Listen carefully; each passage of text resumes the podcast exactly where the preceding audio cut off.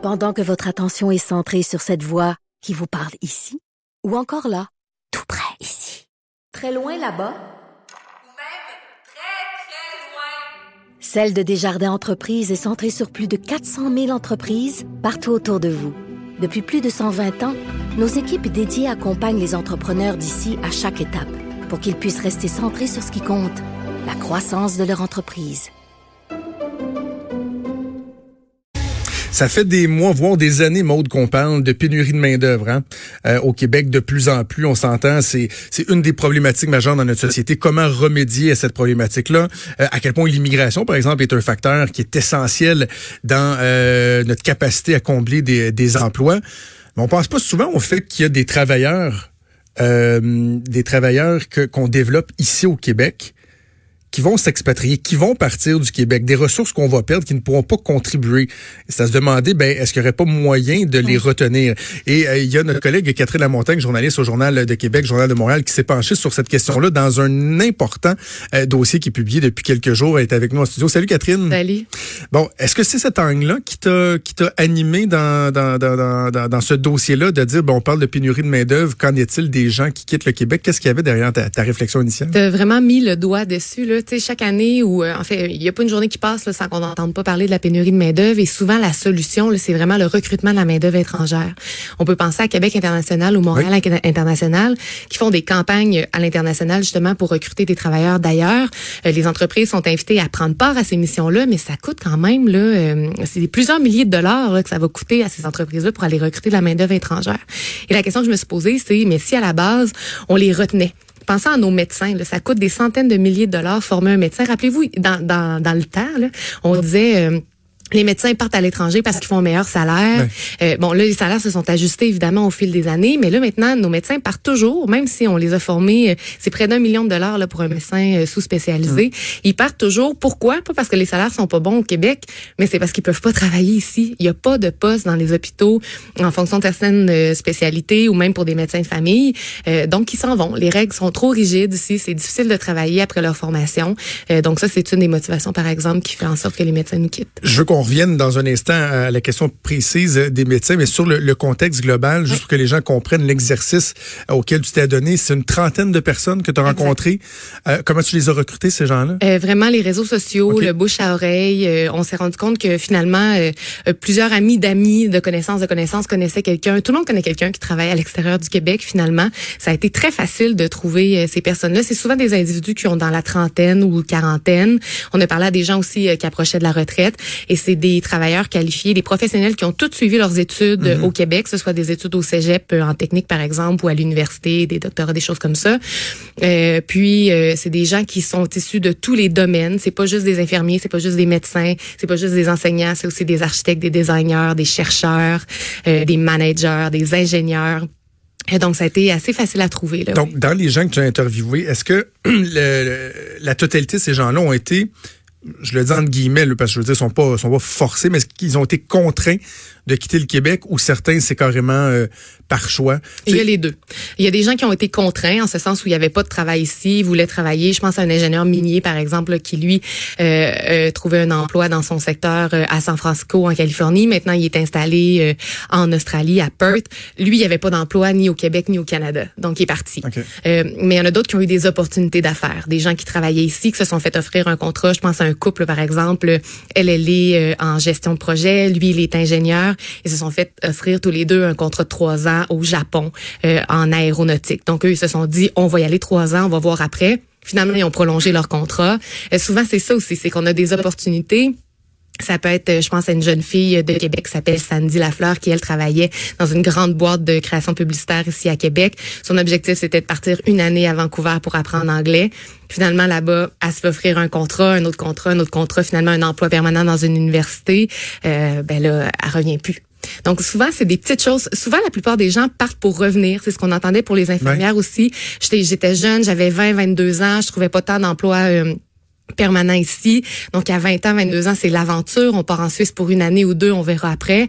Finalement, ben, tombe en amour avec les conditions de travail, le salaire est plus élevé. Possibilité de d'avancement dans le travail, rencontre des amis, rencontre un conjoint, fonde une famille. Et ce qu'on apprenait dans ce dossier-là aussi, c'est que souvent après six ans, on ça. les perd. Ils. Exactement. Il y a, il y a- il y a un- il y a une limite, si on veut. là. C'est Ouais. six ans. Après six ans, les chances que ces gens-là reviennent. C'est extrêmement difficile parce que là, après six ans, ils sont vraiment installés dans leur terre d'accueil.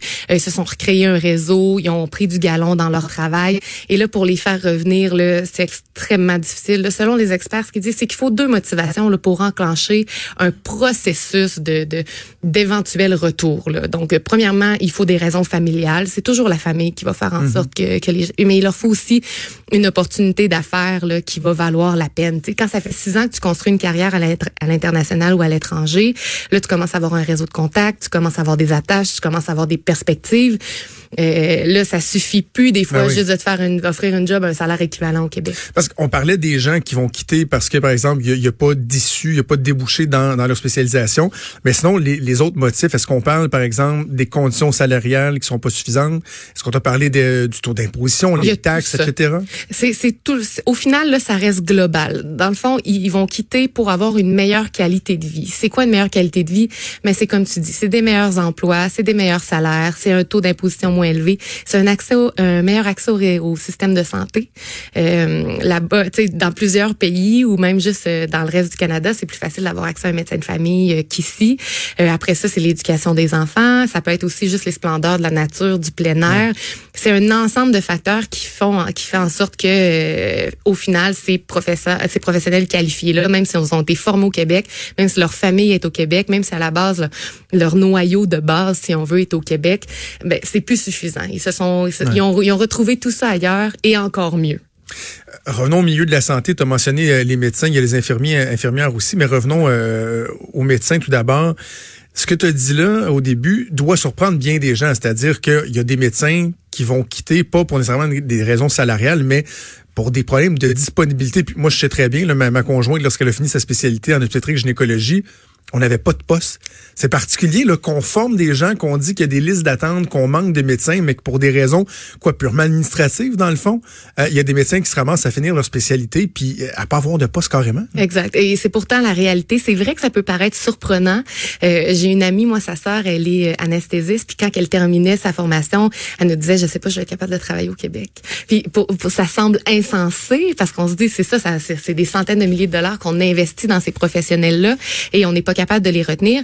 Euh, ce qui ce qui explique ce phénomène-là, selon euh, les médecins, les médecins spécialistes que j'ai rencontrés, euh, c'est deux choses. Premièrement, c'est le système de prême. Le fameux ouais. Les, les PREM. là. Donc, le gouvernement a mis en place des, des plans régionaux de, de, pour les effectifs. Donc, ce qui fait en sorte qu'il y ait des médecins des médecins spécialistes aux quatre coins du Québec.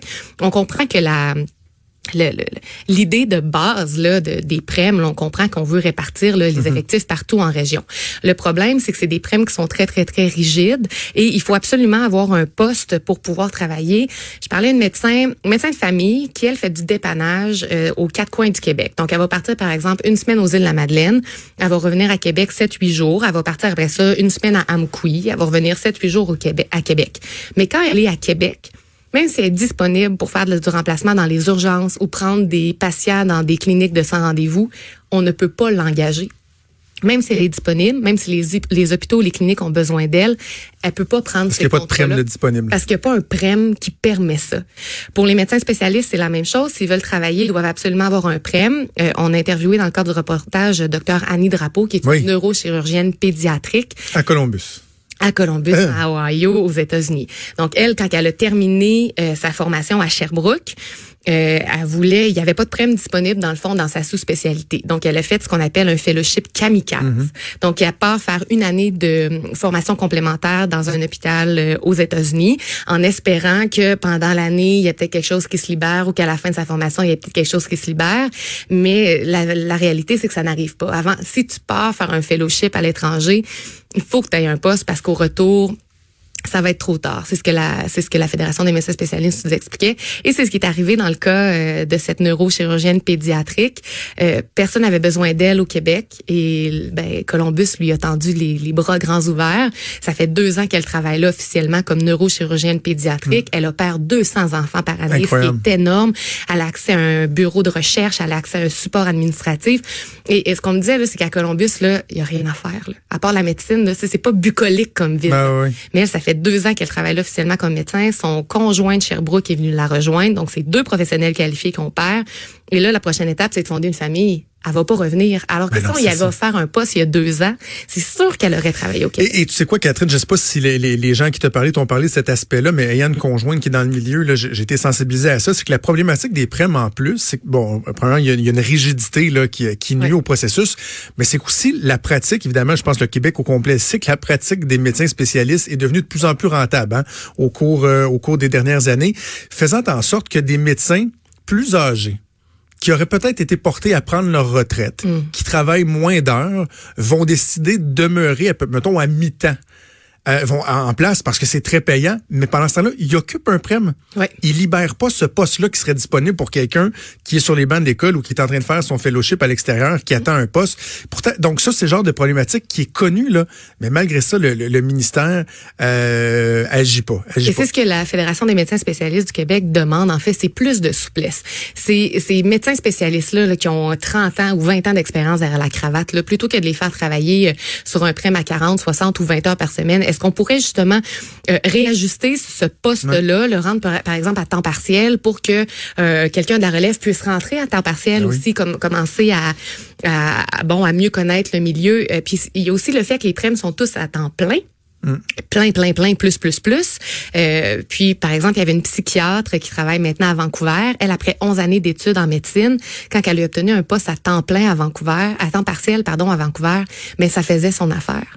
Elle travaille trois jours par semaine dans un hôpital, puis le reste du temps, ben, elle peut comme vivre, tu sais, ce qu'elle n'a pas vraiment fait en 11 ans. Et ça, c'est une souplesse qui n'existe pas ici. Euh, donc, il y a ça aussi là, qui, peut, qui peut pousser les gens à partir. Ce matin, dans ton article, tu parles d'infirmiers, d'infirmières qui, eux, sont partis en Suisse. Tu parles d'un cas en particulier, un infirmier qui fait 200 000 dollars par année là-bas. L'équivalent de 200 000 dollars canadiens, Ouais. mais c'est quand même énorme C'est comme salaire. énorme là. et c'est imposé à 15 Hey! Mais évidemment que le coût de la vie Ouais. est plus élevé en Suisse, on se le cachera pas. Là, ça coûte pas la même euh, le, même prix se loger là-bas qu'ici, par exemple. Euh, mais lui, ce qu'il dit, là, ça fait 20 ans qu'il est en Suisse. Lui, il est, parlé, il est parti justement pour une année ou deux là, pour rejoindre des amis qui travaillaient déjà là-bas comme infirmier. Euh, finalement, il s'est accroché les pieds. Ça fait 20 ans qu'il est là. Et oui, c'est un salaire, c'est un salaire élevé. C'est des conditions de travail extrêmement alléchantes. Euh, Il y a pas de temps supplémentaire obligatoire. Il y a pas vraiment de, de manque de main d'œuvre là, dans le système euh, de santé pour les infirmiers là-bas. Donc lui, il a eu 20 ans de bonheur, euh, vraiment. Il a pu euh, voyager aux alentours, il a pu se mettre de l'argent de côté, euh, mais il gagne en effet l'équivalent de 200 000 dollars par année. Et lui, il va revenir. Il revient 20 ans après, il prépare Mais son ce sera retour. pas une ressource à temps plein dans le réseau de la santé. Non, lui, il n'est pas question de travailler euh, puis de faire du temps supplémentaire obligatoire euh, au Québec. Lui, ce qu'il dit, c'est qu'en 20 ans, j'ai pu me mettre assez de sous de côté pour revenir au Québec, investir dans l'immobilier, puis prendre des contrats à gauche, à droite dans le Grand Nord. Lui, il, il- vous le verrez pas là, dans le réseau de la santé euh, à, à travailler en surcharge de travail puis avec des temps supplémentaires obligatoires. Il ne veut pas ça. Et ce qu'il dit, c'est que ces 20 années en Suisse lui ont permis de bâtir cette sécurité financière-là pour revenir au Québec, retrouver les siens, retrouver sa culture et ne pas avoir qu'à penser au travail. Donc, il y a plusieurs constats que tu dresses qui sont euh, qui sont inquiétants. là. Puis on parle pas juste de gens qui s'en vont à l'étranger, juste no- notre sol migratoire avec le reste du pays. Donc, euh, les gens du Québec qui vont dans d'autres provinces versus les autres provinces qui viennent s'établir au Québec. Notre sol, il est négatif Depuis, depuis 30 ans. Bon, depuis 30 ans. Donc, et, et- et je le disais d'entrée de jeu, on entend les, les autorités gouvernementales dire, bon, ben, il faut trouver des solutions. Je sais, le ministre du Travail, Jean Boulet, travaille très, très fort, garder des gens à l'emploi, faire venir davantage d'immi- d'immigrants. Euh, mais cette question-là, au gouvernement du Québec, notre, capacité à retenir, notre capacité de rétention envers les, les ressources qu'on développe ici, est-ce est-ce qu'on est conscient de cette problématique-là? Qu'est-ce qu'on t'a répondu pour l'instant? Ben, pas grand-chose. C'est ce qui était Pas euh, grand-chose, non, hein? c'est ce qui était frappant et dommage là, dans le cadre de ce reportage-là, c'est que dès qu'on a eu l'idée de faire ça au journal, le, le premier coup de fil que j'ai lancé, c'était au ministère de l'Emploi. Ai expliqué euh, ce sur quoi je voulais travailler, que je voulais contacter, que, que j'avais contacté, que je voulais continuer de contacter des expatriés des experts, des syndicats euh, pour comprendre pourquoi on perd cette main d'œuvre formée euh, au Québec et euh, j'ai multiplié les démarches là auprès du ministère de l'Emploi. J'aurais demandé des, des entrevues avec des porte-paroles, avec des experts, avec des gens d'emploi Québec. Euh, vraiment là, on a multiplié les démarches et avant Noël, on me dit qu'on refusait toutes mes demandes d'entrevue. Voyons, non. Sans évoquer de raison, on m'a envoyé une série de chiffres par courriel qui vantaient notamment là, toutes les sommes investies par le ministère de l'Emploi dans le recrutement de la main-d'œuvre étrangère. Mais c'est pas ça. Ben non, c'est pas c'était ça. pas ça la question. C'est pas ça. Puis le, le dernier échange courriel que j'ai eu avec la porte-parole, c'est de dire écoutez, à voir ce que ce que vous m'envoyez, de ce que je comprends, c'est qu'il n'y a pas de budget consacré exclusivement à la rétention de la main-d'œuvre au Québec et il n'existe pas de programme précis non plus Mm. à la rétention de la main-d'œuvre. Et c'est un courriel qui est resté lettre morte.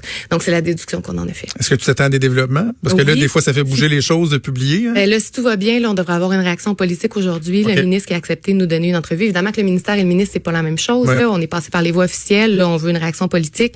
Si tout va bien aujourd'hui, on devrait en avoir une. Mais bon, hein, on peut pas prendre ça pour du cash. On Oui, c'est ça. là. Ben, écoute, on, va continuer l'espère, à suivre évidemment. ça dans, dans les prochains jours. Euh, Catherine, tu démontres encore une fois à quel point le, le- le vrai journalisme, euh, il vaut la peine. Tu as travaillé pendant des mois sur un dossier euh, comme celui-là et c'est pour ça que ça vaut la peine d'avoir des, des médias en santé. Merci. Excellent travail, Catherine Lamontagne. Merci, ça a été un plaisir. On se reparle bientôt. On va faire une pause et on revient dans quelques minutes. Vous écoutez Franchement dit. À venir sur Cube Radio. Cube Radio. Dès 12, on n'est pas obligé d'être d'accord avec Sophie Durocher. Cube Radio. Autrement dit. Et maintenant, autrement écouté.